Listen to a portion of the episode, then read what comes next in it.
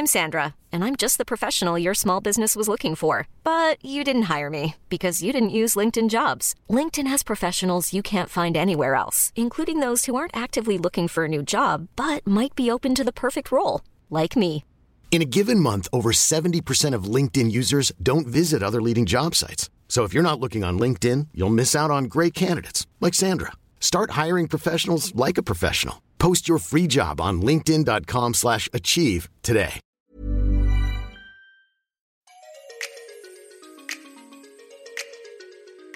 Bonjour, bonsoir, bon après-midi à tous et bienvenue dans ce nouvel épisode d'Histoire de succès, le podcast où des personnes viennent me raconter leur vie, tout simplement. Je suis Fabrice Florent, je suis votre hôte et cette semaine je vous propose de découvrir cette discussion avec Yacine Bellous. Yacine est l'un des humoristes les plus doués de sa génération.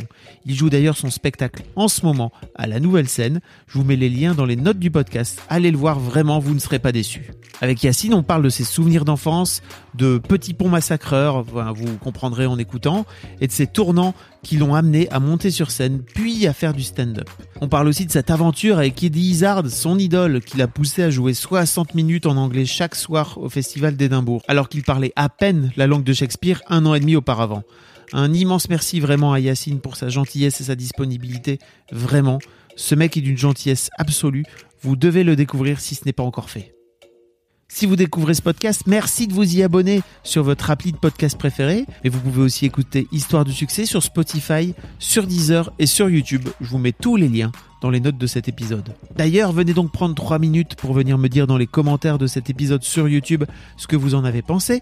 Je suis toujours preneur de retour des auditeurs et des auditrices. Merci d'avance pour votre écoute et rendez-vous dans une semaine pour un nouvel épisode puisque vous pourrez me retrouver dans vos écouteurs tous les jeudis matins à partir de 6h du matin dans votre appli de podcast préféré. Mais j'en ai assez dit, je vous laisse en compagnie de Yacine. Tu disais que tu voulais t'acheter ça, c'est ça? Ouais, je vais. En fait, c'est c'est c'est le zoom euh, super zoom. Mais moi, pour le moment, j'ai juste mon iPhone et j'ai acheté un un, un tu sais un micro cravate pour euh, pour le mettre pour le brancher qui m'a coûté à peu près 14,80 euros et euh, ça marche des fois. Et des Ah, fois ça de- me... et surtout donc on m'entend pas moi quand je parle. Là il y a deux micros, c'est super. Donc c'est c'est une des prochaines étapes euh, parce que je parle fort pour que le micro cravate capte mon truc et tellement j'avais pas de matos, euh, j'ai fait il y a dans le prochain euh, épisode, il va y avoir une recette aveugle. C'est-à-dire qu'il va y avoir une recette où on sait pas les ingrédients qu'on mélange. On dit juste on va mettre un peu de ça, 100 grammes de ça, mélanger voilà. Pourquoi Parce que ça me faisait rire. Et euh, alors donc on va faire une recette où tu sais pas c'est quoi les noms des ingrédients, mais tu sais ce qu'on veut préparer. Et Hein? Ouais, bah tu verras. Faut écouter. c'est un concept chelou. C'est parce que t'as as lancé, lancé un podcast? J'ai lancé un podcast. t'as lancé ou c'est Navo qui a lancé un podcast? Alors, c'était une idée de Navo, il m'en a parlé il y a 10 ans. Euh, Ah ouais, en me vraiment? Ouais, je te jure. On faisait une émission de radio. Alors, tout a commencé. Donc là, on a commencé. Ah ouais, euh, moi, je- moi, c'est à l'américaine, hein. c'est à l'américaine. Moi j'enregistre. hein, Ah, ok, c'est parti. Euh, il y a 10 ans. Euh, font beaucoup ça les- aux États-Unis. Ils commencent à parler chill. Il y a 10 ans, on a, on a fait une émission de radio avec euh, Dedo, euh, Shirley. Et Navo a rejoint le groupe au bout de la deuxième ou troisième émission parce qu'on cherchait des auteurs C'était sur le Move, qui étaient sur le move. Qui le samedi matin. Oh là là. J'écoutais, ah, on se connaissait carré, quoi. Mais c'est fou. On se connaissait app et on se Eh ben connaissait voilà. pas et en fait euh, Et le Comedy Club ça Live, me ça faisait s'appelait. tellement rire. Et ben nous on s'éclatait à l'écrire, mais c'était très dur. Et Navo était vraiment une force euh, de proposition euh, hyper impressionnante parce que il nous a aidé à trouver des concepts, à structurer l'émission, etc. Donc il- on a tout de suite, euh, on a tout de suite réussi à trouver une bonne dynamique, tu sais, et à faire des, petites rubriques et tout ça. Parmi les rubriques, il y avait des interviews rigolotes, il y avait des sketchs, on invitait des stand-up à jouer, il y avait des musiciens, dont par exemple Rachita, qui là sort un album. Alors j'ai, j'ai- je sais pas qui- c'est incroyable. Euh, et on a eu plein de musiciens super cool, genre Stromae, tu sais, des gens qui commençaient Mm. et à partir de là, on, on la faisait chaque semaine l'émission. Mais au bout d'un moment, c'était trop épuisant, donc on a arrêté cette émission parce qu'on écrivait tout le temps. Et Navo me disait, mais pourquoi tu fais pas une autre émission? Je dis, je sais, j'ai j'ai pas d'idée d'émission, tu vois, je sais pas trop quoi faire. Elle dit, mais tu devrais faire une émission qui euh, euh, s'améliore au fur et à mesure, comme ça, t'as pas de pression. Tu commences avec peu et puis au fur et à mesure, t'avances. Et lui il m'a dit, je te dis ça juste pour que tu fasses quelque chose, quoi. Que tu ne restes pas à rien faire. Et moi, je dis, ouais, ouais, je vais y penser. Dix ans plus tard, je vais le voir et je lui dis, tu sais, en fait, euh, là, j'ai envie de, de plus m'exprimer, de, de plus participer à ce qui se passe euh, dans nos métiers, quoi, que ce Mm. soit les podcasts ou la vidéo ou la parler. création. Ouais. Et, euh, et donc, euh, je reprendrai bien la proposition que tu m'as faite il y a dix ans. Il s'est levé, il est parti, il a dit, je prends mon kit Malim, on le fait tout de suite quand on n'attend pas, on s'assoit, on le fait parce que sinon tu vas pas le faire. Et, ça s'est passé comme ça. C'est pour ça qu'il explique dans le premier épisode. Donc voilà, on, est en train de parler, je suis chez moi avec euh, Yacine et, euh, voilà. Je vous mettrai tous les liens si vous voulez aller écouter ce, podcast. Si, si vous aimez l'univers de Yacine, c'est un bonbon. Ce- ça dure quoi 10 minutes, un quart d'heure? Ça dure 10 minutes. Ouais, ça dure 15 minutes les premières, les autres c'est 11 minutes et mon projet c'est vraiment de que ce soit de mieux en mieux. Ça s'appelle cette émission Émission. est de mieux en mieux et le but c'est que l'émission soit de mieux en mieux au fur et à mesure et je promets à chaque fois et je vais le faire que ça s'améliore. Parce que j'ai vu beaucoup de podcasts qui se lancent. J'adore les podcasts, j'adore les écouter, j'en participe. à- J'y participe souvent. J'ai participé à beaucoup de podcasts et, euh, et je trouve ça génial. Mais euh, il y a un truc un peu absurde qui manque des fois et j'aimerais bien essayer de le proposer. Mais très vite, ça va être un podcast d'interview comme euh, comme euh, comme on a l'habitude, hein, je pense. Mais pour le moment, c'est un podcast un peu chelou, donc c'est à écouter. Mais, mais, euh, en fait, si à chaque fois tu rajoutes une question en plus de nouvelles, si tu veux, si tu gardes le, tu gardes l'idée. C'est ça. C'est pourquoi l'idée de la recette, c'est que en fait, euh, dans, le, dans, dans le deuxième ou le troisième, j'ai été très vite. J'avais des parce que je me suis retrouvé dans un, un événement avec euh, des, des youtubeurs, des gens qui ont l'habitude de s'exprimer sur Internet. Et donc, je leur ai demandé des conseils tout simples et j'ai eu plein de guests d'un coup. Et je me dis ah là là, c'est dommage parce que là, je me suis vraiment euh, mis dans une situation difficile parce qu'il va falloir que je fasse mieux prochaine fois. Donc euh, là, j'ai fait des guests, j'ai posé des tas de questions, euh, une petite interview et une recette de cuisine. Il y a très peu de recettes de cuisine à la radio et euh, donc j'ai trouvé ça dommage. Vous êtes donc avec Yacine Bellous. Voilà. Que Bonjour. Vous écoutez depuis tout à l'heure. Vous le savez sans doute parce que vous avez cliqué sur ce podcast et donc vous avez vu le titre. Ah, si tu m'appelles Mysterio, c'est rigolo, mais L'invité mystère. l'invité mystère. Les mystères sont de mise. Les mystères sont de mise. Euh, je suis ravi de t'avoir Yacine. Alors, je suis content que d'être reçu par toi ici, c'est super. On a, je pense qu'on n'a jamais fait cette interview-là. On a fait plusieurs Non. interviews que je linkerai sur Ouais. Mademoiselle où à chaque fois il y avait plutôt des, c'était plutôt pour des occasions, des événements. Ouais. Je me souviens qu'on avait fait un- une vidéo sur ton jeu vidéo Oui, au théâtre de mais 10 ça c'était super parce que grâce à vous, ben j'ai j'ai parce que le- la borne a disparu maintenant, Ouais. elle est, le jeu n'est plus là, mais euh, grâce à vous, je- on a ce témoignage là. C'est trop cool. Et on avait fait une autre interview avec euh, Eddie Izzard. Je sais pas si tu te Je me souviens. souviens très bien. Quand Eddie commençait à jouer en France Ouais. et qui et que tu l'avais un peu kickstarté en France, euh, tu lui à, avais. à mon niveau international, euh, ma puissance, j'ai mis euh, la puissance de toute ma fame française à, à son à sa disposition et il m'en remercie encore. non mais oui, mais c'était génial parce que euh, vous étiez l'un des premiers, euh, on va dire, je sais pas comment vous vous appelez, mais euh, Média. premiers médias Mmh. euh, qui euh, accueillait Eddie et qui faisait confiance à son français parce qu'il y a beaucoup de, de gens au tout tout tout début qui avaient des doutes en 2011. Euh, effectivement, mais c'est normal. On dit bah voilà, c'est un étranger qui vient jouer en français.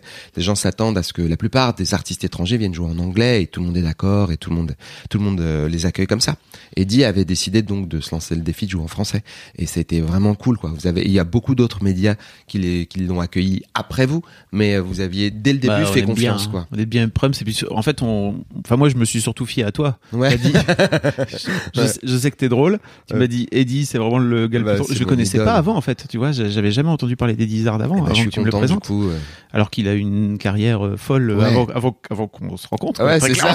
le gars, euh, le gars a juste, euh, il a fait le Madison Square Garden, Ouais. il a fait le Wembley. euh, donc euh, c'est des endroits assez grands. Faut, faut du monde. Hein, faut, faut une bonne billetterie. Faut un bon site internet pour les réservations. Parce qu'il y a du monde, mais en plus il est gentil. C'est un Mm. bon gars, quoi. C'est vraiment une personne. euh, C'est une personnalité positive, je pense, du monde de, de la comédie. On reparlera un peu après de ton envie de d'internationaliser ton humour. Oui. Euh, mais je, disais que j'étais très content de te recevoir parce qu'on on n'a jamais fait cette interview-là où j'ai envie que tu me racontes ta vie. Waouh, c'est ça, c'est ça cette interview, Ouais. c'est génial. D'accord. T'avais pas longue- compris Longue histoire.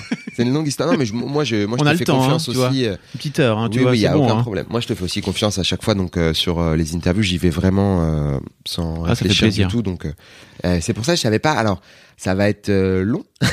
non, Alors, mais, mais tu me poseras des questions. Je Ouais, sais pas ce vais- que tu veux savoir. en fait, je voudrais savoir, par exemple, à quoi il ressemble Yacine quand il a 7 ans? Ah, apparemment, j'étais un enfant extrêmement. Ouais, parce que j'ai très peu de souvenirs de mon enfance. Ok. J'ai pas beaucoup de souvenirs de d'enfance parce que j'étais, je pense, que j'étais euh, un peu différent des autres petits parce que moi, par exemple, j'ai jamais aimé le foot et le gros délire c'était Olivier Tom et jouer au foot. C'est-à-dire entre Ah. 7 et 10 ans, ta vie sociale c'était le foot. Tu vois, c'était vraiment, il y avait pas de compte Instagram, les gens s'en foutaient. Fallait savoir si tu savais faire des passes. T'as quel âge Yacine aujourd'hui Moi, j'ai euh, 37 ans. Ouais. Je vais avoir 38 ans très bientôt. Bravo. Et euh, merci beaucoup. Enfin, j'espère que je vais les avoir. Et j'espère, tu sais, on y croit vraiment. On touche du bois sur sa tête. Ouais. Non, j'étais chelou, je pense. J'étais, euh, j'étais pas chelou, méchant, mais j'étais très. Euh, euh, apparemment, j'étais marrant. Je faisais beaucoup de blagues, mais il m'appelait Lintello. Il m'appelait euh, Yacine Lintello à la cité. Euh, je sais pas pourquoi. Parce que t'as grandi. Euh, j'ai grandi, alors j'ai grandi dans deux cités, euh, celle de mes parents à Bobigny et la cité de ma grand-mère à Aubervilliers. J'étais gardé par ma grand-mère. Moi, j'allais à euh, à l'école euh, à Jules Vallès à Aubervilliers, qui est donc école primaire euh, qui était pas dans ma ville de résidence. Donc il fallait que ma mère m'emmène à l'école et le soir venait me chercher parce que mes deux parents travaillaient. Voilà pour donner la situation. Donc moi, j'étais pendant mes après-midi dehors avec euh, les enfants euh, qui habitaient dans euh, ce regroupement de de, euh, d'immeubles. Et, euh, et donc ça jouait vachement au foot. C'est pour ça que je disais c'est rigolo j'ai jamais aimé le foot.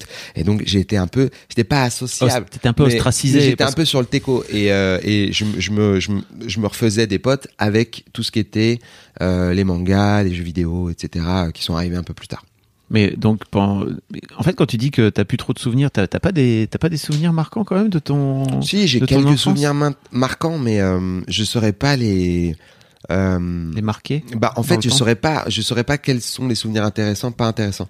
Je me souviens de mes des, des premiers moments tu sais d'injustice d'arnaque incroyable. Je me dis mais c'est trop pas juste. C'est un c'est impossiblement pas juste ce qui se passe. C'est horrible. Euh, Comme quoi une fois on m'a filé un un, un frisbee. Euh, en fait il y a alors je vais te donner la chute. Tu Ouais. vas comprendre le, le pourquoi. Euh, c'est ma première arnaque que j'ai vécue, la première trahison. Euh, Il y avait un mec qui était plus grand que moi qui m'a filé un frisbee. Quand je l'ai pris, il s'est séparé en deux. Et je comprenais pas, tu vois, parce que je pense que j'avais genre 6 ans et demi, 7 ans. Je comprenais pas la situation. Et il y a un mec plus grand qui arrivait et qui dit putain, tu l'as cassé et tout. Et moi je dis ah, non. Et euh, je l'ai tellement pas cassé. Et, euh, et tout le monde est là, ouais, mais t'as vu, il est petit et tout, c'est pas sa faute. Et en fait, le mec plus vieux m'a filé un boomerang, un frisbee qu'il avait lui-même pété, reconstitué, euh, juste en le collant Ouais. il me l'a donné pour il avait faire- imaginé un stratagème pour ne pas souffrir faire de sa faute, me faire porter le chapeau et en sachant que j'étais un enfant, que j'allais esquiver le mec plus grand Mm. qui n'allait pas me frapper ou me faire du mal parce que j'étais un gosse. Mais moi j'étais en mode mais oh le bâtard. C'est ouf mais à 7 ans impossible parce que moi je suis un introverte, je sais pas parler. En, en général, je sais pas, c'est très dur pour moi de m'exprimer en C'est général. très marrant. On va en reparler de ça. Mais il y a beaucoup d'artistes qui sont très introvertis. C'est c'est très logique. C'est très logique. Je peux l'expliquer de, façon très logique. Il y a beaucoup de gens qui savent extrêmement bien s'articuler, mais qui ne savent pas s'exprimer. Hmm. C'est très différent comme domaine de cognitif, je pense, dans ton cerveau. Et en gros, euh, donc j'étais dégoûté. J'étais là, oh le bâtard. Et euh, mais en fait, euh, c'était plutôt malin parce que personne n'a souffert, mais il m'a mis dans une situation où j'aurais pu euh, me faire euh, euh, défoncer parce qu'il n'y avait pas tellement de règles. hein. Les balayettes partaient très très vite. hein. Non, il n'y avait pas tellement euh, ce climat. Heureusement, moi j'ai grandi avec euh, des oncles et donc euh, dans la cité dans laquelle j'étais, tout le monde savait à quelle famille j'appartenais. Et donc ma famille, elle était respectée parce que des oncles avant moi se sont beaucoup beaucoup frités et j'appartenais à une famille qui faisait peur à beaucoup de gens et en disant bah voilà euh, si on, on sait que lui si on l'embrouille on va avoir plusieurs personnes qui vont venir euh, dire qu'est-ce qui peut c'est à quel sujet. Donc moi j'ai grandi vraiment dans un monde de paix et de joie parce que mes oncles se sont frités leur mère pendant des, des années quoi. Voilà. Ça c'était un peu le climat de, de mon enfance à Aubervilliers. Mais je suis très content. euh, Enfin, j'habite toujours à Aubervilliers. Je connais plus personne là-bas, mais euh, Je veux dire que tous tes potes d'enfance sont, Bah, sont partis? Ouais, il y en a plein qui ont déménagé parce qu'on a tous vieilli et puis, euh, puis à la trentaine, euh, des fois tu fais une famille, puis tu changes de ville, puis Mm. voilà quoi. Et toi, t'es toujours là-bas. Moi, je suis toujours là-bas, moi. Je suis toujours là-bas. T'aimes bien J'aime bien, j'aime bien. euh, c'est compliqué des fois parce que il y a beaucoup de monde, il y a beaucoup beaucoup d'habitants. Tu sais, c'est comme Paris, beaucoup Mm. beaucoup d'habitants. Et en ayant voyagé, ben, je me suis rendu compte qu'il y a d'autres villes où il y a beaucoup moins d'habitants. Euh, non, mais sérieux, ça paraît bébête un peu de dire ça, mais en fait, euh, le, le luxe de l'espace, c'est quelque chose auquel maintenant je sais que ça existe. En fait, avant, j'étais là, hey, Paris, c'est trop bien, il y a tout et tout. Moi, je suis pas loin de Paris, en 30 minutes, je suis à Paris, je fais, oh, trop bien les transports, vive la ligne 7, euh, c'est trop chouette, tu vois. Mais en vrai, euh, en allant dans d'autres villes, il y a d'autres petits conforts qu'on oublie, euh, qu'on a. On peut, ben, pff, ouais, le fait de se déplacer sans stress. Paris, c'est stressant quand même. Mhm. Je veux pas dire du mal, tu vois. J'essaye de me calmer sur euh, rager sur Paris. Parce qu'il y a une période où j'étais là, Paris, c'est nul. Ah, je me souviens. Ah de- ouais, de bah, quand je suis revenu de l'étranger, j'étais en colère. Hein, j'étais furieux. Mais sur mille trucs, là, ça va, ça va mieux quand même parce que j'ai relativisé. Mais, mais quand tu vas à l'étranger, que t'es tellement bien accueilli, bon, bien sûr, t'es un touriste. Mais au-delà de ça, euh, t'es accueilli de par ton identité, t'es accepté. euh, on te considère vraiment différemment qu'ici. Des fois, c'est pas facile quand tu reviens. Puis après, tu te réacclimates. Puis tu te rappelles que, oui, dans toutes les villes, il y a des bons et des mauvais côtés. Et comme les personnes, euh, c'est, on a toujours, euh, c'est Navo qui dit tout le temps ça, le défaut de ses qualités. Mm. Donc euh, c'est un équilibre, c'est un yin et yang. Mais en vieillissant, je crois que je suis moins intéressé par euh, la folie des fêtes et du et du oh putain, il y a 1000 concerts par soir, je peux sortir et traîner jusqu'à 6 heures du matin que par bah en fait, j'aime pas quand les gens me poussent maintenant. Ça me saoule. C'est parce que j'ai vieilli, gars. Tu vois, j'ai vieilli. J'aime pas quand on me pousse. On te pousse souvent? Dans le métro, gars. Ah je suis petit. Je suis petit. Il y a un problème avec la petitesse. On respecte pas les gens petits. Euh, moi, on me pousse en permanence. Je suis obligé de mettre des mises à l'amende de regard, de faire gaffe, de. Donc, je fais très attention moi quand je me déplace à pas pousser les gens. Euh, et mais euh, les gens petits, se... enfin moi je pense, hein, peut-être il y aura des, des contre-témoignages qui Mhm. disent voilà on est petit, on va bien. mais les gens grands, costauds, s'en battent les couilles. Je suis obligé de, de pousser moi des gens des fois pour sortir. Dire excusez-moi mais je dis fort, pardon, excusez-moi. Pourtant, t'as une voix qui porte. J'essaye, mais après, je peux, ça fait peur aux gens aussi des fois, les gens qui parlent dans le métro parce qu'ils ont pas l'habitude. Tu sais, Paris, on est, on est genre, euh, le métro c'est un endroit dangereux, donc tout le monde se regarde, tout le monde fait attention, euh, et quand tu parles, tu brises le silence d'un endroit un peu stressant quoi. T'es dans Resident Evil et tu parles, tu vois, tu dis, euh, excusez-moi. Donc moi j'essaie de le faire en chantant. Euh, Pardon. tu vois, je fais des petites chansons. Alors que tu pourrais faire des blagues en plus. Ouais, mais les gens ils captent pas les blagues. Faut aller, c'est là, c'est dans le métro, c'est pas l'endroit des blagues. pas- Moi, j'arrive pas en tout cas. J'arrive pas à faire des blagues de gens. Justement, euh, introverte. J'arrive pas à faire. Alors, eh, Titi, bouge ton cul, eh oh. Et alors, et attends. Tu vois, j'arrive pas. Pourquoi tu dis que, en fait, tu dis que t'es introverti? Alors, je peux comprendre dans, dans la vie, mais sur scène, tu dis que tu, tu dis qu'il y a une différence entre euh, s'articuler et s'exprimer. Alors, je peux bien le comprendre pour les artistes qui sont très visuels, par exemple. Je sais pas, tu vois, les gens qui font du cirque, euh, qui font du, bref, tu vois. Mais toi, mais toi, ton, ton média, euh, c'est, le langage. Ah oui. Alors, euh, j'essaye d'expliquer ce que je pense. Peut-être Ouais. j'ai tort. ok? Non, mais- Je sais pas. C'est ma théorie. Ouais. Euh, je pense que on peut apprendre à articuler et à avoir de la rhétorique, à parler et à dire voilà, je sais comment raconter une histoire ou bien raconter une blague. Et avec le temps, de plus en plus, euh, la raconter de mieux en mieux. Cette blague, cette histoire, si tu me demandes de me raconter la journée d'hier, peut-être que je vais mieux te la raconter que quelqu'un qui n'a pas l'habitude de s'exprimer. Je crois que oui. Tu vois ce que je veux Oui. dire? Mais C'est parce que ça fait longtemps que je le fais. Donc par la pratique, t'apprends à bien raconter des choses. Et donc ça, je pense que c'est accessible à tous. Euh, c'est comme euh, un sport. Mais le fait d'être gêné par l'idée d'exprimer ses opinions ou de s'exprimer ou d'exister, c'est quelque chose qui a un rapport avec euh, euh, la psychologie des gens. Il y a des gens qui sont pas du tout gênés. Il y a des gens, ils vont péter dans une pièce, tu vas l'entendre, tu vas dire pourquoi t'as pété, parce que j'ai envie de péter. Et t- t'es choqué, tu vois. Moi, ça m'est arrivé. Il y a des gens qui rotent, qui pètent, qui s'en battent les couilles de ce que les gens pensent. Moi, je suis pas de cet acabit. Et donc, euh, du coup, je suis très vite gêné, je suis très vite intimidé. Mais ça, depuis que je suis tout petit. Euh, parce que, euh, voilà, c'est la vie. Enfin, je sais Ça, pas. ça devient d'où, tu penses? Aucune idée. Ouais. Faudrait peut-être que, je- en, en faisant une thérapie, j'arriverai à comprendre exactement. Mais je pense que c'est un caractère. Je pense que dans ma petite enfance, mon caractère s'est développé comme tout le monde. Puis il y a des gens, ils sont euh, tout terrain. Puis il y a des gens, ils disent, oh, faut pas embêter, faut pas gêner. Moi, j'ai beaucoup été élevé par des parents qui me disaient euh, d'être poli tout le temps, de Mm. faire attention. De, tu vois, on était vraiment très courtois. on devait être courtois parce que justement on vivait dans un, un- dans des endroits un peu durs. Donc fallait être courtois. Après quand je dis dur, c'est tout le monde a des difficultés dans tous les je sais pas, il y a des gens qui vont être vivre dans des petits villages de 10 habitants, peut-être c'est dur, j'en sais Mm. rien. Mais nous c'était bien, on nous disait voilà, faut faire attention aux autres, on est nombreux, enfin voilà quoi. Donc euh, il y a des il y a des difficultés à, à certains aspects puis il y a d'autres qui étaient euh, des facilités merveilleuses. Habiter dans la ville, nous euh, moi j'avais euh, j'ai jamais eu de problème d'argent, on n'a jamais eu de problème de, de, de pour se nourrir ou tu vois ce genre de choses. Mais il y avait le truc de faut être poli. Faut être poli et puis euh, cette atmosphère qui pouvait être un peu euh, violente par certains aspects, euh, eh ben on, on avait ce côté de rigolade et de politesse pour contrebalancer cet aspect qui pouvait être violent, soit psychologiquement, soit des fois physiquement aussi. Parce que moi, dans, dans mon adolescence, le collège dans lequel j'étais, il était très violent. Mais après, bon, bah, je l'ai pas si mal vécu, mais il était quand même très violent. Tu te tapais? Moi, je me battais pas, je sais pas me battre. Je me suis jamais battu. Euh, je sais pas me battre encore. Je peux mettre des petits coups de pression, des petits coups de CP, mais vite fait.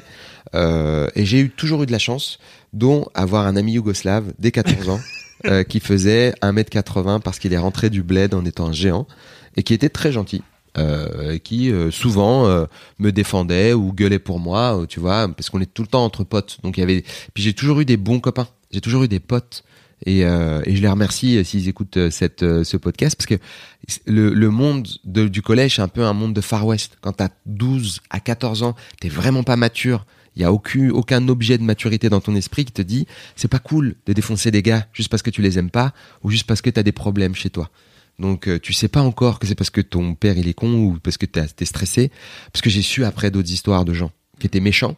Et en fait on m'a dit après non mais lui il était méchant parce que Il j'ai fait, reproduit. ah merde tu vois sauf que je m'en foutais. J'ai eu une vraiment j'étais à la fois ah merde et il y a une autre part de mon cerveau qui dit mais je suis désolé il a fait le mal. Ça se fait pas, quoi. tu vois ouais. Ouais. ouais, c'était pas gentil tu vois. Même si son même il a eu des problèmes et tout dans son Ouais. univers euh, personnel familial. Donc moi j'ai eu de la chance. J'ai eu de la chance parce que j'ai eu déjà j'avais de la famille autour de moi. Donc je savais que si j'avais un problème je pouvais appeler à l'aide. Un problème en tout cas une bagarre un truc comme ça J'étais terrifié souvent au collège parce qu'il y avait de la violence notamment. Il y avait un truc qu'on appelait les euh, les. euh, ça va revenir un instant. Je te vois, je te vois battre du pied, là. Pa, pa, pa, Musique parara, euh, les petits ponts massacreurs. Est-ce que tu connais les petits ponts massacreurs? C'est du foot, le petit pont? Alors, les petits ponts, c'est du foot. C'est Ouais. quand la balle passe entre les deux jambes Oui. de, du joueur. Du joueur. Nous, il y avait un truc qui s'appelait les petits ponts massacreurs et on en a parlé avec euh, Navo qui connaissait aussi. C'était rigolo de l'expliquer à des gens qui connaissent pas. Nous, on est, moi, moi, je croyais que jusqu'à il y a trois semaines, Hein on en a parlé à un anniversaire de copains. Ouais. Et il y avait Navo et on vient du même département. Ouais.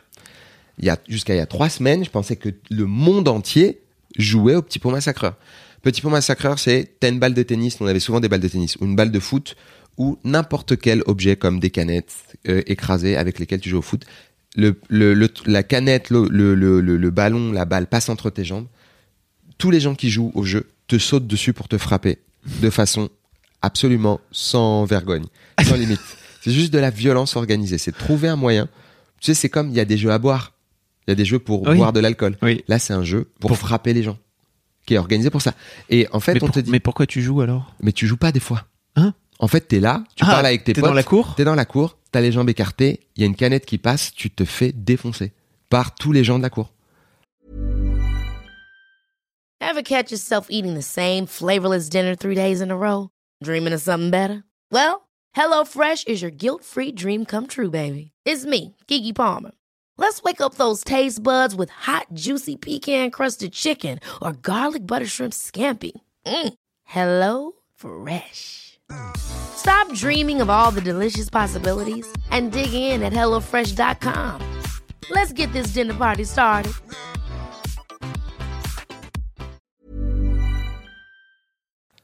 Voilà. Ça, c'était le quotidien, c'était chaque jour. Waouh Moi, les premières semaines où je suis arrivé, il y a des gens qui se faisaient des lignes d'hommes. C'est-à-dire, ils se mettaient 7, 6, 7 personnes. Ils traversaient la cour en diagonale, en ligne. Et les gens qui le voyaient, ils les défonçaient. Mais en marchant. C'est-à-dire, ils marchaient, tu vois. Et Il ils croisaient quelqu'un. Toi, tu savais pas. T'avais Ouais. pas encore ton cartable de primaire. Tu sais pas. Moi, je savais pas, moi. Je savais pas. J'avais aucune idée. J'ai j'ai eu de la chance parce que je me suis jamais fait vraiment euh, martyrisé. Mais voir cette violence, savoir qu'elle est potentiellement euh, possible, c'est quelque chose qui est stressant. Et le stress euh, d'un enfant euh, de, de 12 ans, moi les premières fois j'étais vraiment stressé dans la vie, j'avais pas envie d'aller à l'école, c'était à cause du, du collège. Donc du coup maintenant je je comprends si tu veux quand quand on me dit il y a de, de, de la violence au collège, il y a des choses qui sont stressantes et tout, ça me fait pas ça me fait un peu rigoler parce que c'est violent. Je me rappelle de ce que j'avais vécu et que j'en riais à l'époque et que vraiment c'était tellement ouf. Tu sais, c'est comme des nouvelles tellement chaudes que t'en Oui. ris, quoi. Tu vois? Mais euh, je je suis sensible aux histoires des, de, de de ces trucs-là, quoi. Quand les gens me racontent leur enfance. Oui, parce que c'est, oui, ce qui est fou, c'est que c'est une culture en plus. C'est-à-dire que c'est pas juste de personne à personne, parce que ça, en général, ça se Non. passe. Tu vois, le harcèlement scolaire, ça se passe un peu comme ça. C'est-à-dire, ok, t'as un bully et t'as, et t'as une victime, quoi. Tu Ouais. vois, c'est de one to one, quoi. Non, toi, t'es là. collège, le head bully, c'était c'était classique, quoi. C'était classique shit, quoi. C'était vraiment la base. Non, mais c'était un... c'est pour ça que en fait, euh, on des fois quand on parle de ZEP et quand on parle de, de collège difficile ou de lycée difficile, euh, je comprends les gars. Parce qu'en fait, t'as du mal à expliquer à quel point c'était chaud. Et les gens ils comprennent pas. Parce qu'ils se disent mais oui mais toi tu les vois avec tes yeux d'enfant. Mais même avec on les met des adultes dans ce cas-là mais les gars ils iraient en tôle. Enfin ou en tout cas on pourrait porter plainte assez facilement. Parce que vraiment la violence du truc est non-stop ça ne s'arrête pas. C'est-à-dire que c'est toute l'année. Et il y a des nouveaux jeux. Il y a des nouveaux trucs. Il y a des gars qui se faisaient défoncer soulever pour aucune raison. C'était random. Et aujourd'hui avec les réseaux sociaux je pense C'est je- autre chose, j'essaierais ça. de voir mes parents je dirais je dirais, moi, je veux pas je veux être euh, je veux étudier à la maison. Mettez-moi internet je vais étudier à la maison il y a pas de problème. Et je pense que intellectuellement j'étais euh, un tout petit peu particulier parce que j'aimais pas les jeux de groupe, j'aimais pas les trucs de groupe, donc j'étais particulier, je pense. Je dirais pas euh, bizarre, mais j'étais un peu dans ma petite bulle, j'étais introverti, donc moi j'étais dans un mode, euh, bah j'aime bien les mondes imaginaires, j'aime bien les mangas, j'aime bien regarder les émissions à la télévision, les nuls, les trucs rigolos. J'aimais bien m'échapper là-dedans, j'aimais bien les jeux intellectuels, mais j'aimais pas les jeux physiques. Et, des- et puis la violence, bah personne aime ça. Je pense Il y a qu'il y a personne qui dit ouais moi j'aime bien me battre, j'aime bien me faire euh, entourer par sept gars et me faire euh, balayer. Je pense qu'il y a des gens qui aiment la violence, hein, sinon il y en aurait pas. Ouais c'est vrai. Parce qu'il y a forcément à un moment donné un meneur pour. Alors il y a forcément des suiveurs, si tu veux, dans... notamment dans ce groupe de petits ponts massacreurs. de petits ponts massacreurs. Mais il y a quelqu'un qui a inventé ce jeu à un moment donné en se disant, ok c'est cool, et en fait on va faire ça. Je... Forcément. Mais il y avait un truc encore plus marrant, c'est que des fois il y avait des, des petits ponts, il y avait des gars costauds dans la dans la cour. Il y avait Ouais. des mecs qui savaient se battre, tu vois, qui avaient qui chopaient un petit pont. Personne euh, sautait sur eux. parce que les mecs, tu sais, Ils essayaient.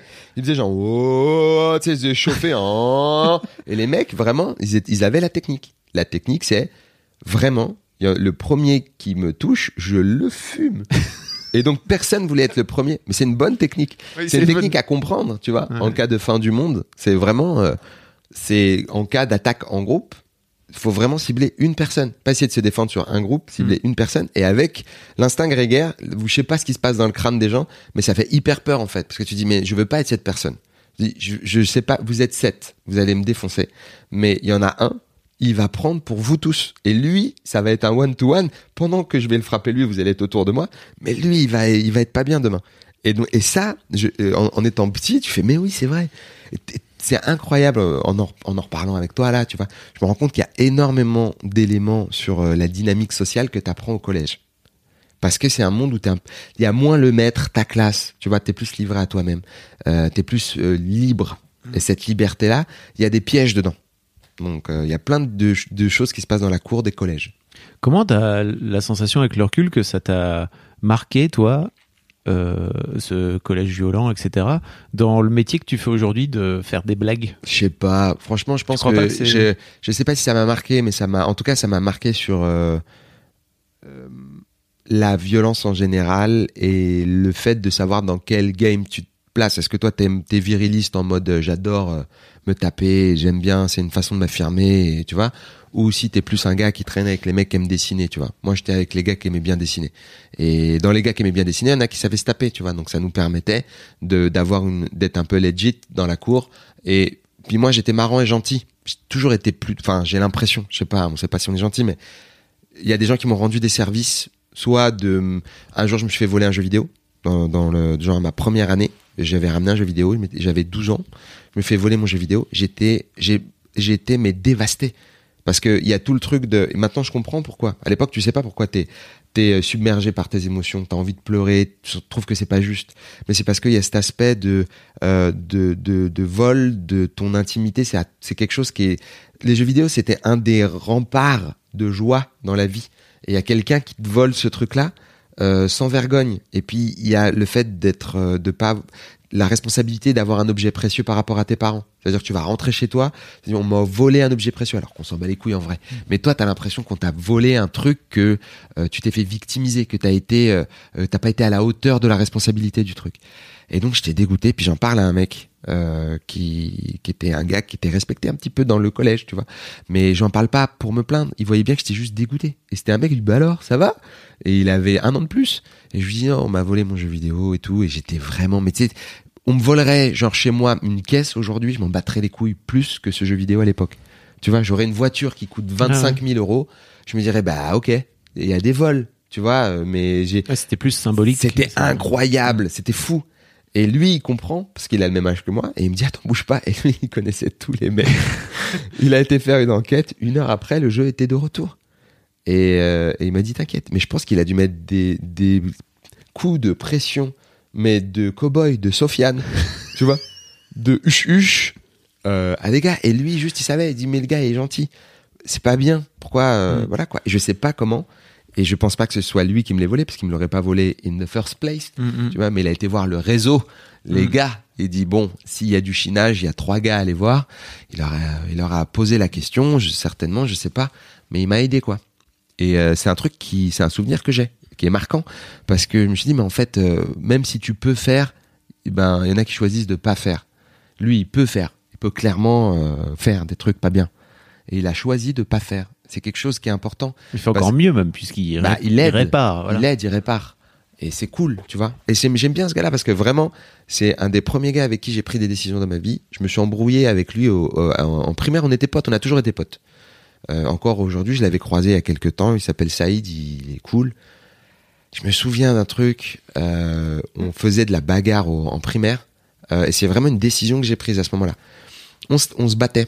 C'était une des rares bagarres que j'ai eues, mais c'était pas une vraie bagarre. C'est plus du, tu sais, Mm. de, de la lutte. Ouais. Et, euh, et je, je le faisais tomber. En fait, je menais, clairement, parce que bah, moi, j'étais plus gros que lui, donc je menais, et tout sec. Et, et il se relevait tout le temps. C'était relou, en fait. Et je me suis dit, bon, t'as deux choix. Soit vraiment, tu lui fais mal. Tu sais, tu trouves un truc, c'est facile. Enfin, il y a moins, c'est parce qu'à un moment, il est par terre. C'est quand t'es petit, t'as moins, euh, je sais pas comment dire, on est mignon, mais on est aussi cruel, tu sais. on a moins le côté, euh, tu vois, on se dit, bah là, c'est la bagarre. On est dans les chevaliers du zodiaque, tu gagnes. Donc, euh, c'est la Tu bagarre. fais les points de Pégase quoi. Allez, Voilà. hop, ça part. Et non, mais on se poussait juste. Et moi, j'étais juste plus lourd que lui. Parce que quand j'étais petit, j'étais en surpoids. Donc, j'étais juste plus lourd. Il y avait pas de, j'avais pas de technique. C'était pas du jujitsu brésilien des Gracie. J'avais aucun MMA skills. Franchement, euh, là, c'était juste, je le pousse, il tombe, quoi. Il s'est relevé trois fois.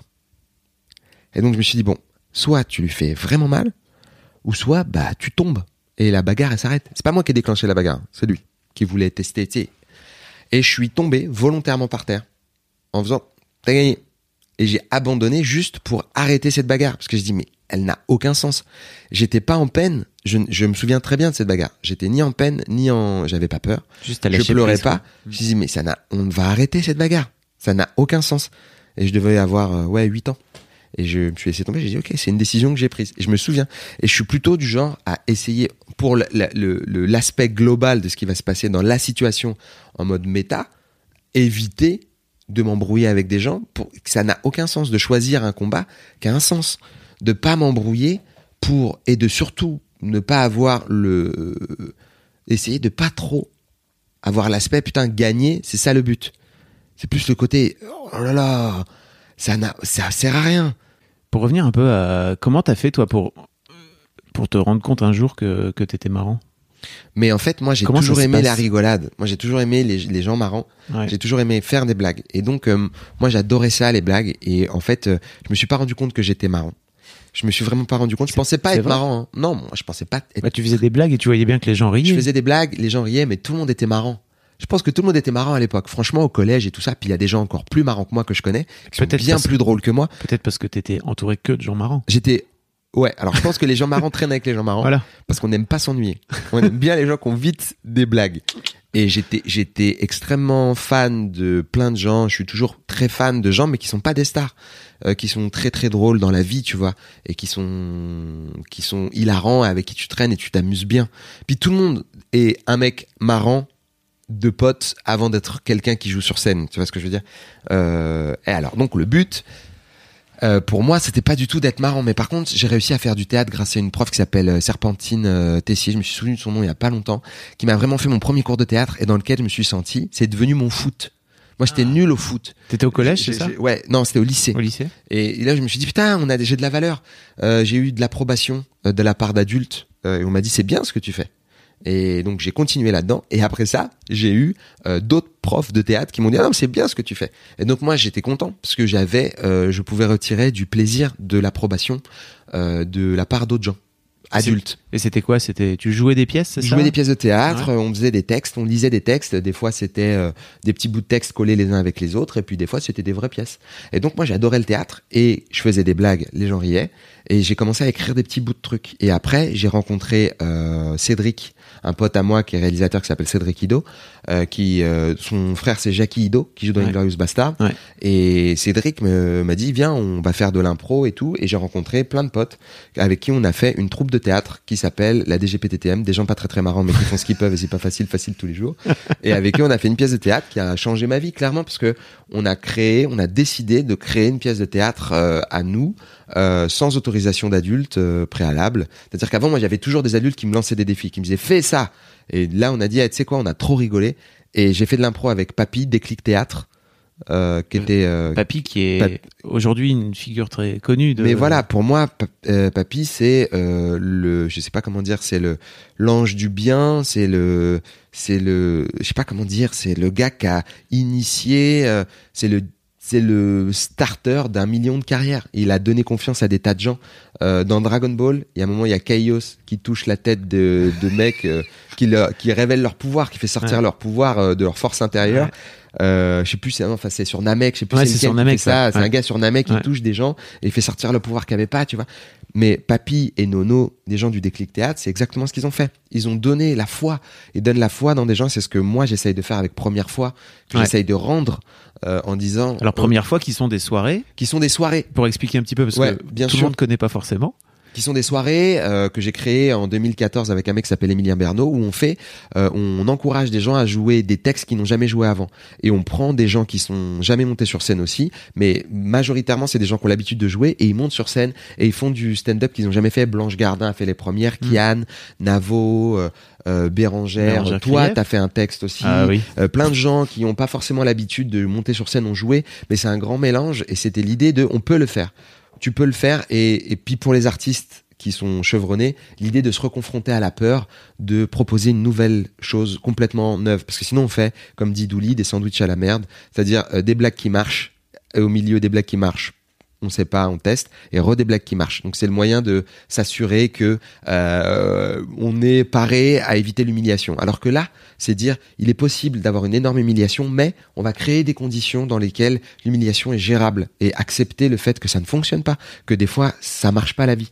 Et, et le faire dans de la bienveillance. Et du coup, ça a marché cette histoire et ça fait longtemps qu'on le fait. Mais je pense que c'est la soirée la plus bienveillante de Paris parce que les gens à l'intérieur de cette soirée, le public sait et, et, et donc euh, se relient à l'artiste par leur propre humiliation à, eux et disent ok on n'a pas envie d'infliger ça à quelqu'un donc même si c'est pas marrant on va faire allez ça va ok on va pas rire mais on va dire euh, blague suivante s'il vous plaît monsieur ou madame T'es allé un peu vite, mais en fait, euh, t'as expliqué, t'expliqué quand t'étais gamin, t'es monté sur scène. Mais euh, comment tu fais pour passer toi de, ok, en fait, je suis un, je suis un môme qui aime bien dessiner et qui aime bien les jeux vidéo, etc. Ouais. Alors même si t'es marrant, à venir te dire, ok, euh, je décide de, de, de monter sur scène, ce qui est quand même un, un autre truc. Justement, avec, avec cette troupe de théâtre-là, euh, on a écrit une pièce à nous et ça m'a donné, le- on a écrit au Quick euh, des six routes de la. Courneuve. Moi, j'avais un forfait Millennium à l'époque. Euh, j'étais, j'étais, euh, j'étais un, un bourgeois. Euh, donc j'avais j'avais C'est un quoi le forfait Millennium? Forfait Millennium, c'est le forfait SFR qui Ah te oui. permettait d'appeler tous les numéros SFR. Tu faisais partie de ces gens qui avaient eu un forfait à Illimité. vie illimité, c'est ça? Absolument. Hmm. Et euh, Ils ont arrêté d'ailleurs. Ouais, SFR, ils ont arrêté. Non, mais il y avait des rumeurs qui disaient, il paraît qu'ils te rappellent et qu'ils te proposent de l'argent pour acheter ton forfait parce que ça les fait couler. Ça les faisait pas du tout couler. Après, tout le monde a fait illimité. Ouais. Et il y avait un, on se donnait rendez-vous tous les dimanches au Quick des, des six routes. Et il y avait un vigile là-bas. Euh, et le vigile du Quick des six routes, en fait, je lui prêtais mon téléphone des fois pour qu'il passe des coups de fil. Et il nous laissait avoir une sorte de bureau. on avait un bureau d'écriture dans le Quick et on prenait tous un softie. Je sais pas si tu te souviens des Ouais, glaces, les glaces, en ouais. étoile. Et on écrivait pendant 4-5 heures, on faisait des blagues, on écrivait des blagues, euh, et on a créé, on a écrit, répété et joué une pièce en 9 mois.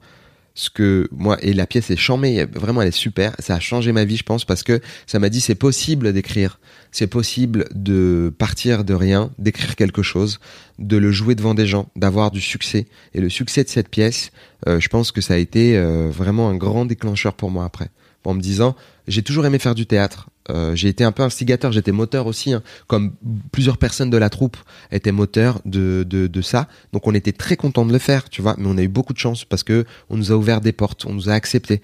Donc du coup, je pense que cette idée d'avoir envie de le faire aussi pour d'autres euh, vient de là. On a été à Stein, on l'a joué au studio théâtre de Stein, euh, Kamel Warty, euh, c'est- et c'est des gens qui travaillent encore avec des jeunes aujourd'hui, qui sont dans des collèges, des lycées. Navo, euh, il a aussi été au, au studio théâtre de Stein, Kairon, Kairon, il a été aussi au studio de Théâtre d'Austin. C'est un endroit qui a ouvert ses portes alors qu'ils n'ont pas beaucoup d'argent, ils n'ont pas beaucoup de moyens, euh, plus que tous les centres nationaux de France a jamais, euh, ont jamais ouvert leurs portes, je trouve, à des jeunes générations parce que cette pièce, on a essayé de la jouer dans plein d'endroits, on a été euh, refusé quoi, on a été, euh, donc on s'est plus senti à l'aise dans le privé.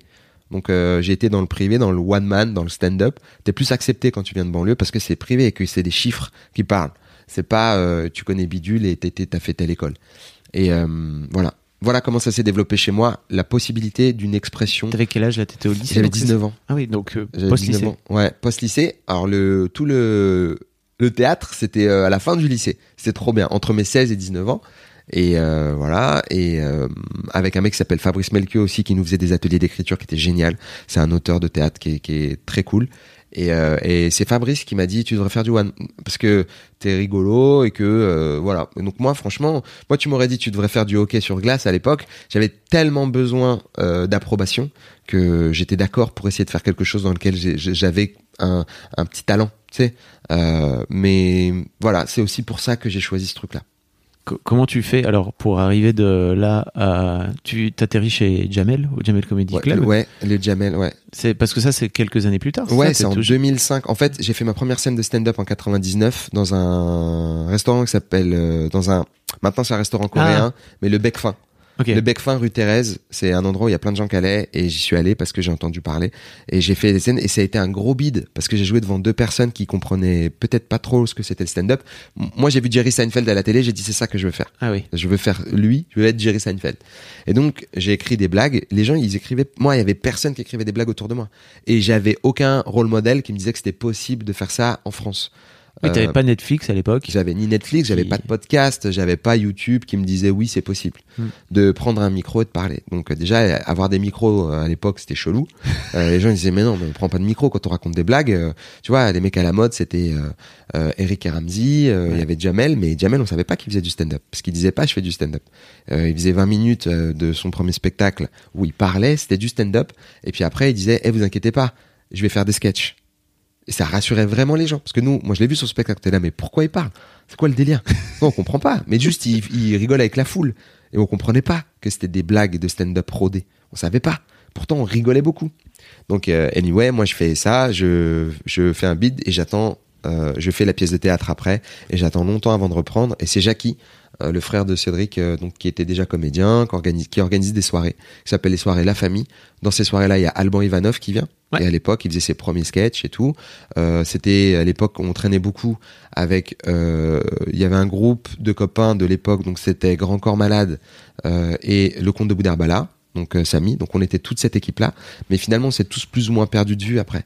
Samy, il me présente à Kader Aoun, qui est le directeur artistique, enfin le metteur en scène du Jamel Comedy Club, et je rentre par l'intermiss. Non, ça n'existe pas l'intermiss. Intermédiaire C'est pas- L'intermédiaire. L'entremise, C'est j'ai Ah. fait un mélange entre l'entremise et l'intermédiaire. Tout à fait. Toutes mes excuses au dictionnaire. euh, pardon. Je fais beaucoup de fautes d'orthographe dans la vie et je fais beaucoup de. je, suis dyslexique. Des fois, je fais des mélanges de mots, des mélanges de lettres. La, la langue française est une langue vivante. Ouais. Approprie-la toi. Donc Samy, voilà, me, me, dit on- parce que il, il- je fais une première soirée qui s'appelle Comic Street euh, et euh, je joue dedans, ça se passe bien. Enfin, ma première scène c'était au café culturel de Saint-Denis. Bizarrement, partout où je joue, ça se transforme en restaurant. Donc je pense que Jamel Comedy Club va être un restaurant dans pas longtemps. Le café culturel de Saint-Denis, c'est vraiment un endroit qui m'est cher parce que c'est un endroit où j'ai commencé. Ma première soirée, c'était le 27 octobre euh, 2005, c'était le soir des émeutes. Il y a eu deux morts et à cause de ça, euh, eh ben, c'était une énorme, un énorme soulèvement, injustice totale, tout le monde. Donc, euh, pff, 27 octobre, moi, je finis ça. On était un peu flippés, je dois dire, parce que ça brûlait vraiment, quoi.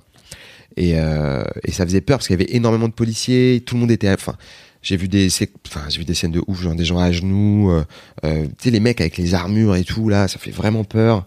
Euh, et on n'était pas bien, quoi. Et donc, je suis rentré, c'était le premier soir. donc, c'était vraiment chaud. Donc, mon premier soir, c'était après les émeutes.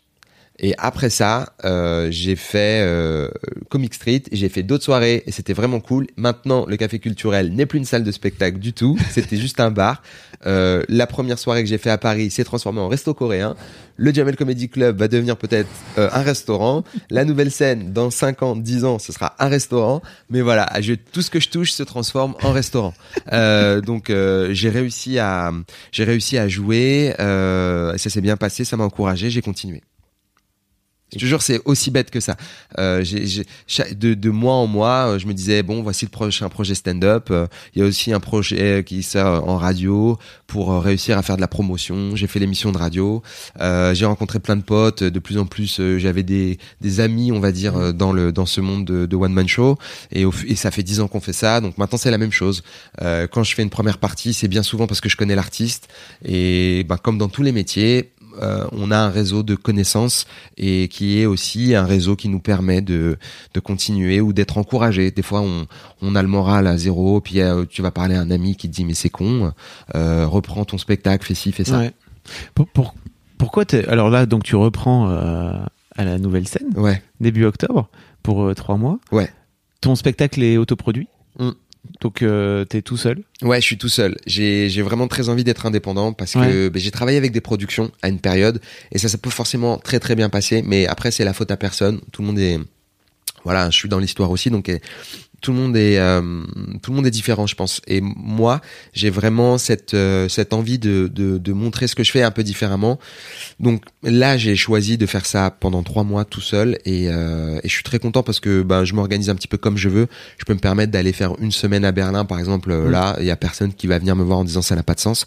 Moi, ça a du sens pour moi d'aller jouer à l'étranger, et, et donc euh, ça nourrit ce que je fais beaucoup en français, et euh, c'est hyper important pour moi de le faire. Co- comment t'en es venu justement euh, Parce que donc ça fait un petit moment depuis début. Depuis Donc, euh, 2013 à peu près. C'est ça. Ouais. Euh, c'est. Est-ce que c'est Eddie Izzard vraiment qui t'a donné cette, cette envie-là totalement Eddie Izzard. Ah, ok, d'accord. Ça s'est passé comme dans les films. En fait, euh, moi, Eddie Izzard, je, ouais, je suis, c'est mon idole absolue. Le style d'humour que je fais sur scène est hyper inspiré d'Eddie Izzard. C'est, il y a vraiment une continuité filiale que j'assume de ouf. J'adore ce gars. Il est vraiment très positif et euh, Il est j- beaucoup pour expliquer un peu aux gens qui connaissent pas, mais peut-être qui te connaissent pas, qui t'ont jamais vu sur scène. Allez voir, euh, allez voir Yacine, allez voir. Mais en fait, vous êtes beaucoup dans, le- vous, vous racontez beaucoup d'histoires et vous êtes beaucoup dans l'imaginaire et vous faites beaucoup de dialogues aussi entre deux, notamment, euh, vous faites beaucoup ça entre Absolument. deux personnes. En fait, on fait des dialogues, tout le truc euh, des, des, des, des petites séquences et des petites séquences absurdes euh, dans lesquelles il y a plusieurs personnages. Et moi, avant de voir Eddie Izzard, je faisais des choses avec plein de personnages. Mais moi, il y en avait trop. Je faisais quatre, cinq personnages et j'étais amateur, donc je me perdais, je, je ratais les séquences, c'était nul. Les gens rigolaient pas parce que il y avait trop de mouvements. Et Eddie Izzard, en le voyant, j'ai dit mais j'ai appris et j'ai compris comment séquencer euh, des lignes de dialogue. Tu sais, c'est comme quand t'écris un scénario finalement. Si tu mets 14 personnages sur une page, comme dans Game of Thrones, euh, on se perd dans les noms, on sait pas qui fait quoi, et j'étais brouillon. Donc euh, dès mes premières scènes, j'ai toujours été avec cet aspect-là. Les gens qui me connaissent d'avant comprennent pourquoi Eddie Izzard c'est mon c'est mon héros.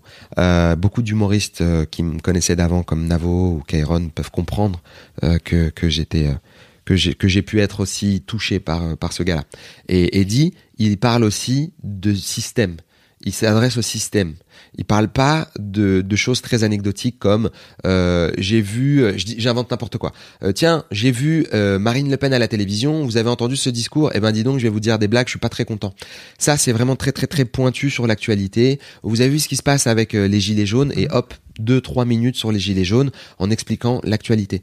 Lui, il parle des systèmes et il joue aussi avec la, comment l'humour marche. C'est-à-dire qu'il joue avec les règles. Et ça, c'est toujours quelque chose qui m'a plu. Jouer avec les règles, avec le méta. Euh, par exemple, euh, j'aimais bien dire euh, euh, j'ai pas d'intro. Dans mon premier sketch que j'avais fait au truc, j'ai pas d'intro. Et ça, c'était une blague trouvée avec euh, Yazid, euh, qui était le, le metteur en scène des premières soirées qu'on faisait, qui s'appelait Barre de rire. Je lui dis, je veux vraiment pas faire d'intro. J'ai pas envie de faire une intro genre bonjour, comment allez-vous, parce que c'est trop classique. J'avais dès le départ envie d'être très différent. Et j'ai toujours cette envie, mais des fois elle est débile. Des fois, tu sais, c'est comme cette, émission est de mieux en mieux. C'est de faire un podcast qui est un peu différent, alternatif. J'ai toujours eu cette envie d'alternatif. Et Eddie est très alternatif. Il fait de l'humour alternatif. Et donc c'est pour ça qu'il me plaît beaucoup. Donc lui, Eddie arrive, il va parler de la comédie en général, il va parler d'un thème, mais il va le déconstruire, il va parler de systèmes euh, globaux, genre, euh, je sais pas s'il existe des systèmes globaux, je sais pas s'il y a un bon accord, mais genre euh, la guerre, euh, il va parler de la colonisation avec le principe des drapeaux et expliquer comment la colonisation ça fonctionne. Mais il va pas forcément parler d'un événement particulier. Il va résumer tout un cours d'histoire sur 200 ans de colonisation en à peu près 5-6 minutes. C'est extrêmement drôle.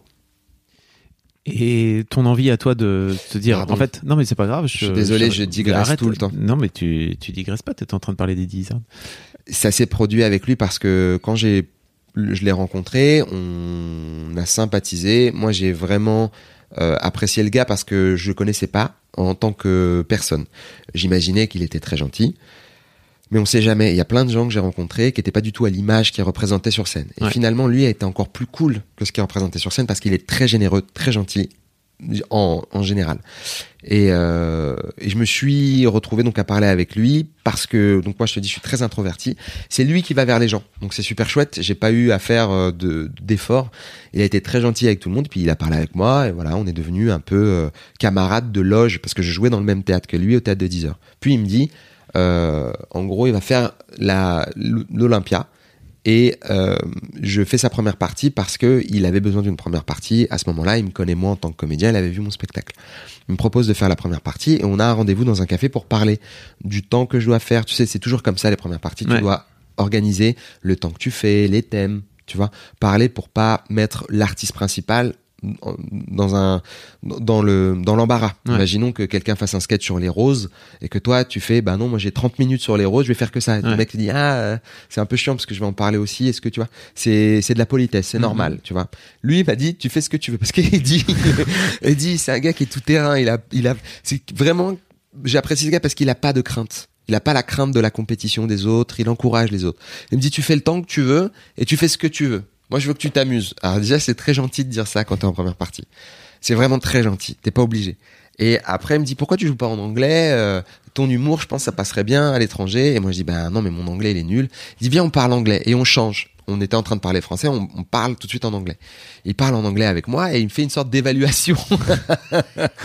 il fait une sorte d'évaluation de mon anglais. Il dit, je te comprends à peu près. Je pense que t'es à 30%, mais que si t'avais un petit peu plus confiance, tu serais à 50% fluent. Et il me dit, bouge pas, je reviens. Et donc il parle, euh, il part. Tu sais, il dit, faut que je, excuse-moi, faut que j'y aille, je dois, je dois, je reviens. Et ils sont en bas. Et puis bon bah moi je dis putain je suis cool, euh, toi j'ai eu un compliment sur mon anglais. En gros c'était pas un compliment, c'était encourager les gens Ouais. encourager à dire aie confiance en toi. Euh, et puis il m'a donné deux trois techniques que je peux donner là s'il y a des gens qui y sont intéressés. Ah. Il y a une technique qui est très intéressante, c'est euh, que tous les mots à plus de trois syllabes euh, en anglais sont exactement les mêmes que les nôtres, comme diagonale, euh, c'est le même. Mais tu le dis diagonal, tu vois. Tu veux extraordinaire, c'est la même chose, extraordinary. Et euh, l'accent, ce n'est pas très grave. Ce qui est difficile, c'est les stress. C'est là où tu pousses les mots et tout, mais les Anglais, ils comprennent. Et surtout, je, moi, ce que j'ai appris, la technique, c'est l'arrogance. N'ayez pas peur de, de, de, de dire aux gens que vous ne savez pas très bien parler euh, anglais. Et ils adorent vous répondre. Mon anglais mon français est pire que le vôtre. Ils répondent tous ça. C'est vraiment un cliché. Tous ils disent euh, je lui dis ouais mon anglais est pas bon bah mon français est pire. Ce qui est pratiquement une insulte en fait hein, parce que euh, en gros ça sous-entend que si le mec il sait dire que bonjour au revoir et que toi tu sais dire euh, bonjour au revoir merci en anglais bah ça y était mieux. Donc euh, en gros il faut il faut pas hésiter à dire aux gens je, euh, je soyez gentils je parle pas très bien anglais et les mecs ils vont être adorables. Donc Eddie me donnait ces petites techniques là cool. Il revient de son coup de fil et il me dit c'est bon, tu fais Édimbourg euh, dans un an et demi. J'ai vu avec mon manager. Je, est-ce que tu es d'accord? Je t'ai organisé le festival d'Édimbourg Fringe. C'est le plus gros festival international anglophone du monde entier ouais. de comédie. Ouais. Et il me dit je te l'organise. euh, je trouve quelqu'un en tout cas pour t'aider. Je te mets en contact et tu te débrouilles et tu le fais. Mais il faut que là t'as zéro minute en anglais. Faut que dans 16 mois t'aies 60 minutes tight. Et il me dit tu le fais ou pas? Et donc il y a une demi-seconde de...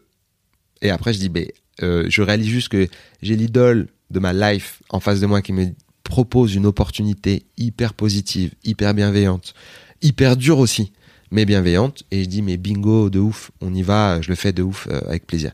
Ça a été extrêmement difficile. C'est hors de tout propos. C'est-à-dire que c'était avant que euh, y ait des d'autres artistes qui fassent des heures. Je sais que Mustapha El Atrassi, euh, que j'aime beaucoup, a fait euh, du- des, des shows en anglais de grande qualité.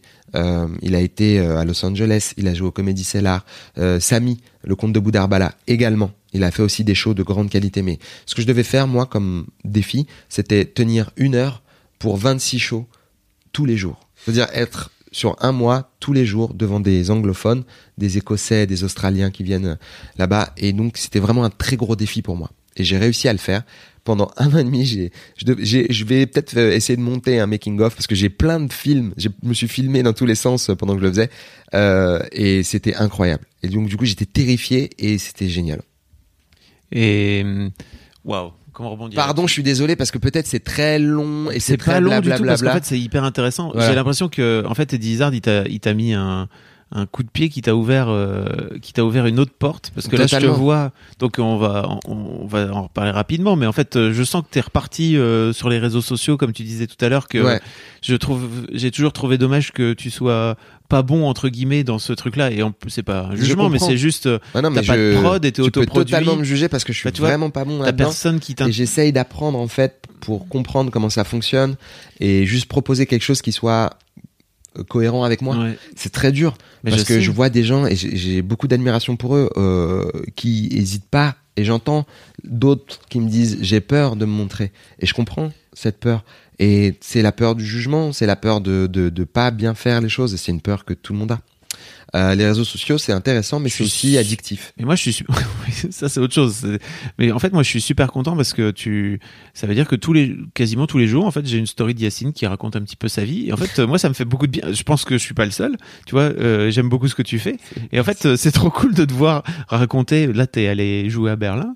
Euh, et t'as raconté euh, tous les soirs, euh, tu, tu prenais une petite vidéo de toi en train de jouer, tu expliquais que tu passais d'un truc à l'autre. Ça donne des, en fait, ça te, ça te propulse, enfin ça nous propulse dans ton univers et dans ton quotidien. Alors sans, pour autant, euh, voilà, je suis en train de boire un café et tout, mais là t'es vraiment dans l'aspect professionnel. Je trouve que c'est trop bien. Moi, j'aime beaucoup partager. En fait, euh, l'amour que j'ai euh, pour, on va dire, les petites scènes, les petites soirées, tu vois, j'adore ces gens. Ils sont cool, ils organisent des trucs.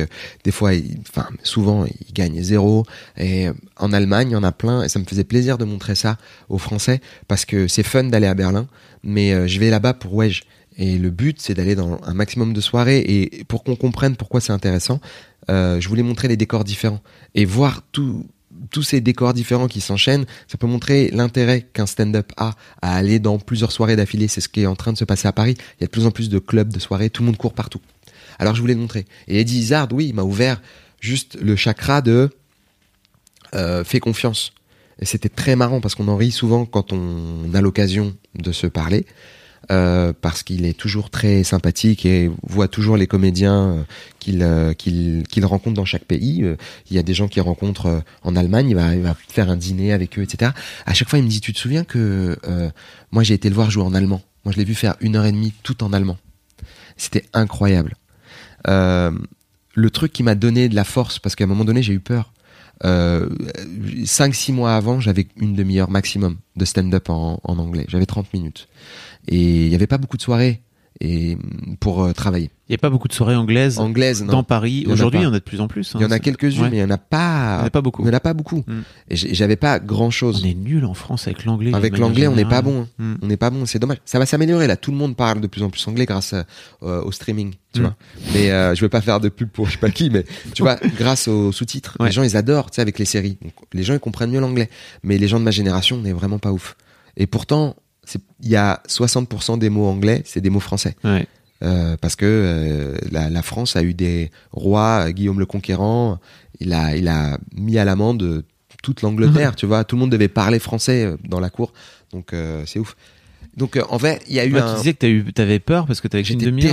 j'avais que 30 minutes et donc je, je dis à Heidi, écoute, peut-être que parce qu'au début j'ai j'ai fait mes premières 5 minutes et je, je dis à Heidi, ok c'est cool, j'ai 5 minutes et, hum, et il me fait bravo, félicitations, t'as 5 minutes, Euh, maintenant il y a plus que 55 minutes à faire et je fais ok c'est parti quoi. Moi j'étais parti en mode vas-y on y va et, et, et j'ai du mal, j'ai du mal à créer le reste quoi parce que j'essaie de traduire des bouts que j'ai de mon spectacle. J'essaye de créer d'autres bouts, c'est difficile parce que je dois m'organiser des voyages entiers juste pour ça. Donc je reste une semaine en Angleterre, ça me coûte cher euh, pour jouer trois fois parce que les gens me connaissent pas, ils s'en foutent de moi. Maintenant j'ai plus de réseau donc je peux jouer plus Euh, et donc j'y arrive pas. Et arrivé en février, je suis en galère.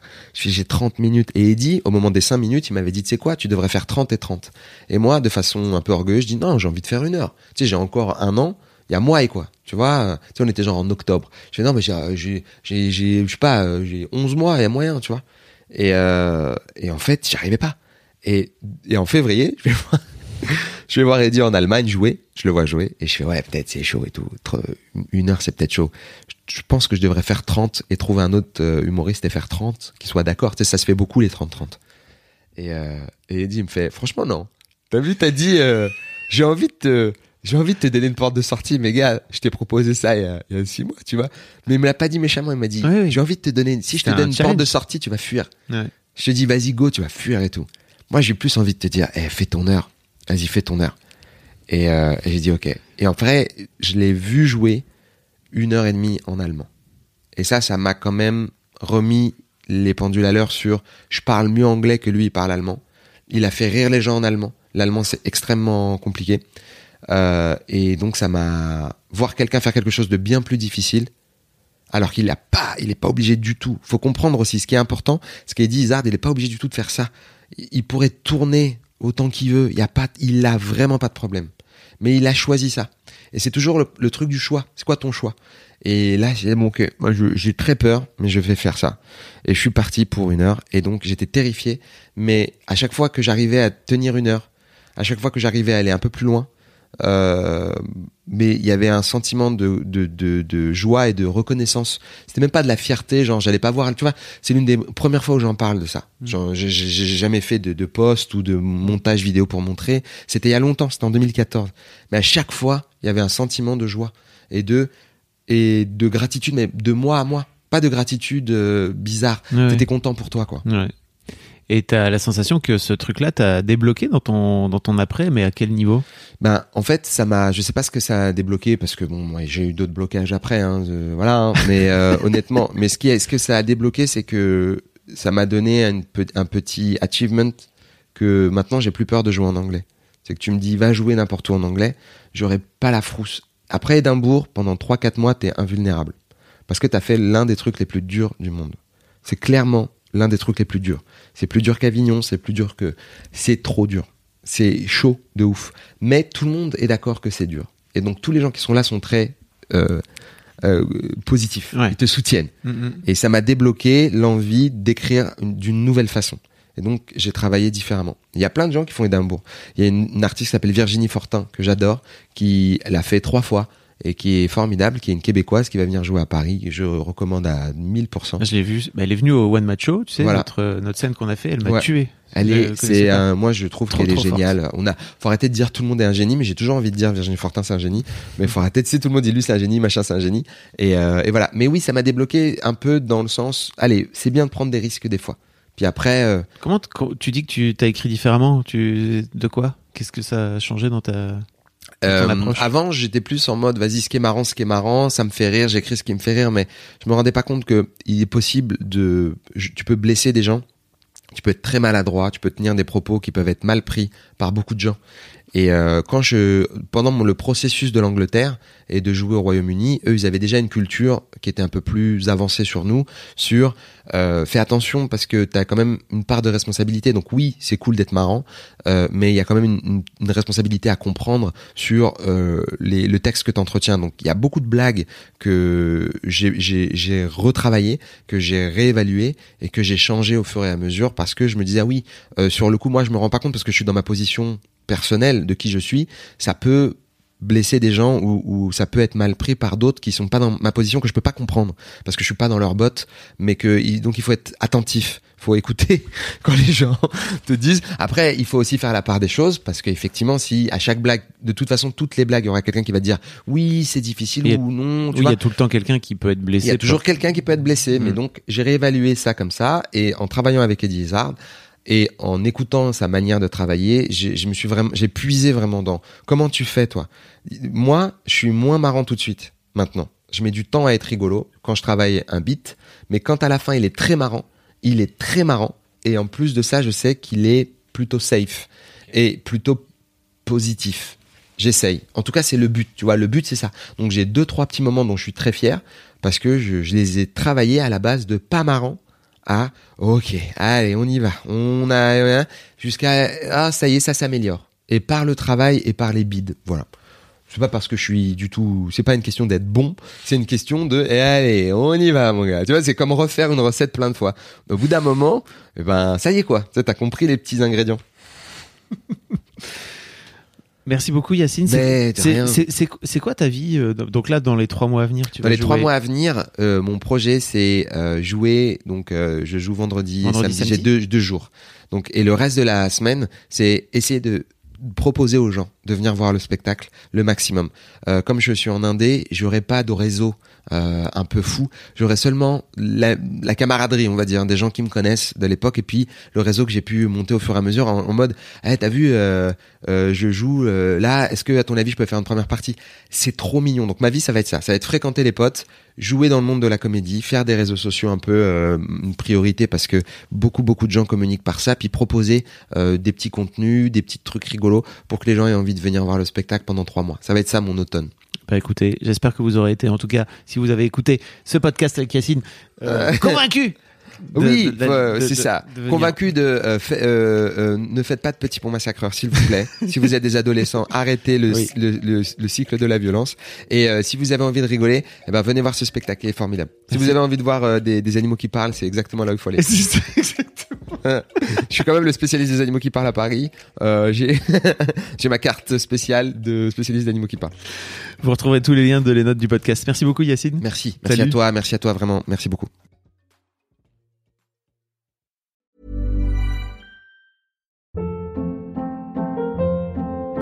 Hold up. What was that? Boring. No flavor. That was as bad as those leftovers you ate all week. Kiki Palmer here, and it's time to say hello to something fresh and guilt-free. Hello Fresh. Jazz up dinner with pecan-crusted chicken or garlic butter shrimp scampi. Now that's music to my mouth. Hello Fresh. Let's get this dinner party started. Discover all the delicious possibilities at hellofresh.com.